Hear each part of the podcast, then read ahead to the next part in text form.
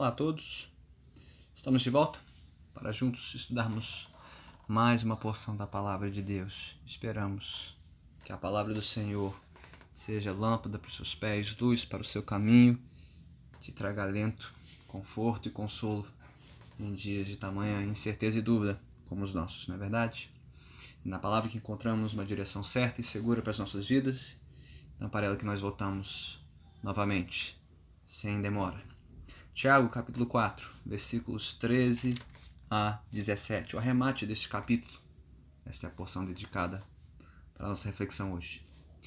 Diz assim a palavra de Deus, Tiago, capítulo 4, a partir do versículo 13. Ouçam agora, vocês que dizem: Hoje ou amanhã iremos para esta ou aquela cidade, passaremos um ano ali, faremos negócios e ganharemos dinheiro. Vocês nem sabem o que lhes acontecerá amanhã, que é a sua vida vocês são como a neblina que aparece por um pouco de tempo e depois se dissipa. Ao invés disso, deveriam dizer: Se o Senhor quiser, viveremos e faremos isto ou aquilo. Agora, porém, vocês se vangloriam das suas pretensões. Toda vanglória como essa é maligna. Pensem nisto, pois quem sabe que deve fazer o bem e não faz, comete pecado. Louvado seja Deus pela sua santa palavra. Bem, se você é um apreciador né, dos filmes de Hollywood, acompanha o cinema já de algum tempo, talvez você saiba reconhecer esses nomes: Hulk Hogan, Lurch e mais recentemente Alfred Pennyworth. Você sabe quem são?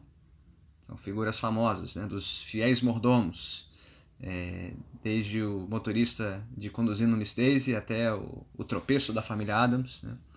E por último, o fiel escudeiro de Bruce Wayne, né? o querido Batman de muitos. Né? Essas figuras rondam aí os enredos do cinema, figuras caras para nós, né? que nós passamos a apreciar, admirar pela sua lealdade, é, pelo seu serviço, é, pela sua submissão aos seus senhores.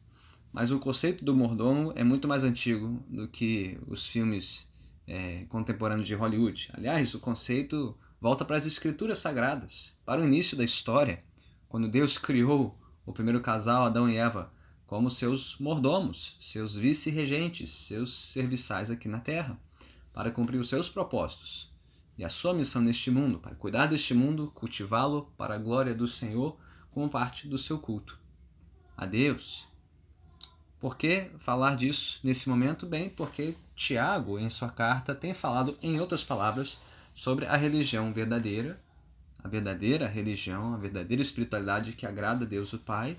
E o que ele tem descrito, em outras palavras, é o que significa ser um servo de Deus, um fiel mordomo é, de tudo que Deus compartilha conosco.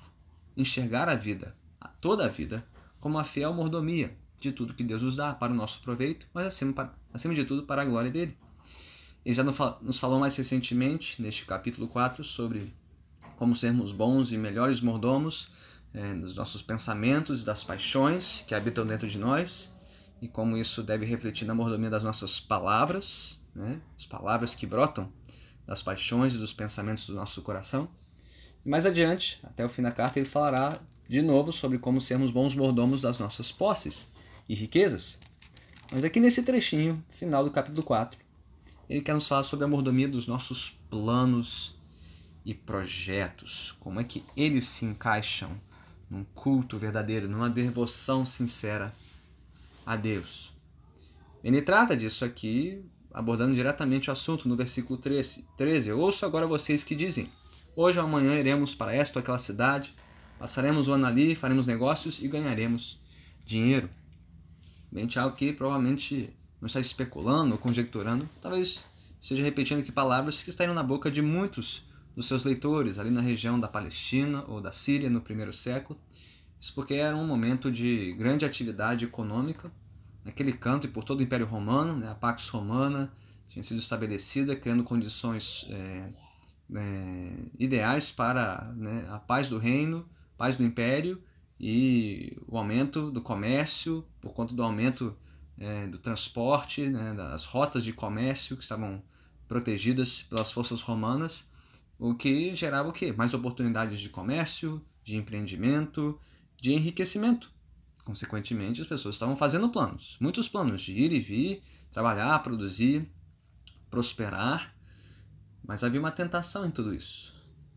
Não que seja errado trabalhar, nem tampouco prosperar. A Bíblia não é contra a riqueza, não é contra o dinheiro, é, não é contra ser é, precavido, previdente, fazer planos de forma alguma. Tudo isso faz parte, de novo, de uma fiel mordomia, de ser um fiel mordomo dos dons, dos talentos, das oportunidades de estudo, é, de trabalho, de empreendimento. A Bíblia não condena isso de forma alguma em nenhum momento. Mas, como tudo é, da vida que é bom e proveitoso, se for visto o empregado da forma errada, pode se tornar um grande mal. Atrás de cada oportunidade existe também uma tentação. E Tiago fala aqui de uma tentação especificamente. Qual é? Bem, é a tentação de fazermos planos como se a vontade de Deus não fosse importante, ou não existisse, ou estivesse em segundo plano, agindo como se a nossa vontade fosse a principal, a soberana, né, quer na nossa vida ou na vida de quem quer que seja. Tiago aborda isso aqui dizendo: Vocês que dizem, hoje, amanhã iremos para esta ou aquela cidade, passaremos ano ali, faremos negócios e ganharemos dinheiro. Qual a tentação embutida nesse pensamento e nessa fala?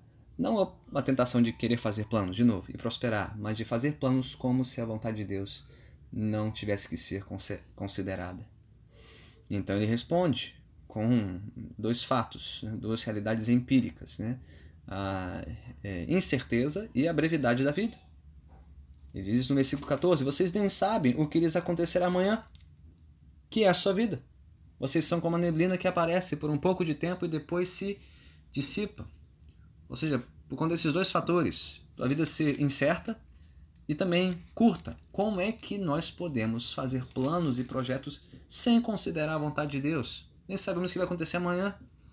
Ah, e fomos lembrados disso de maneira impactante não nos últimos meses. Quem, na virada de 2019 para 2020, é, né, calculou nos seus planos para este ano uma pandemia que jogaria todo mundo no isolamento, que mudaria os planos de todo mundo, né? de emprego, de estudo, trabalho, investimentos, casamentos, enfim, nascimentos, aumento de família. É... Quem poderia jamais prever uma coisa dessa? Nenhum de nós, não. A vida é por demais incerta e, às vezes, muito mais curta do que nós imaginamos.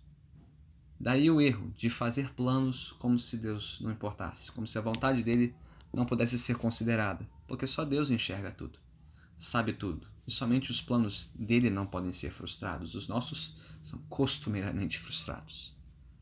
Bem, qual seria a alternativa então? Não fazer plano nenhum? Né? Cruzar os braços, encostar em algum lugar, deixar a vida transcorrer? É, não. De novo, a tônica, a solução aqui não é, é viver sem plano algum. Melhor ter um plano que é frustrado do que não ter plano nenhum para qualquer área da sua vida. Né?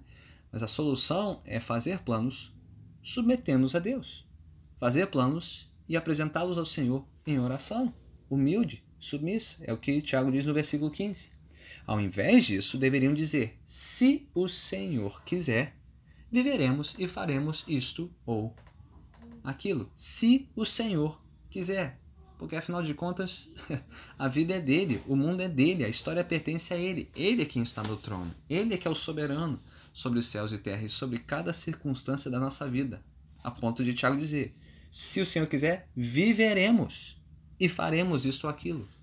É só pela vontade dele que estamos de pé, que hoje você acordou respirando, que você recebeu de novo o fôlego de vida. Isso é só pela vontade soberana e misericordiosa de Deus, porque não merecemos um fôlego de vida sequer.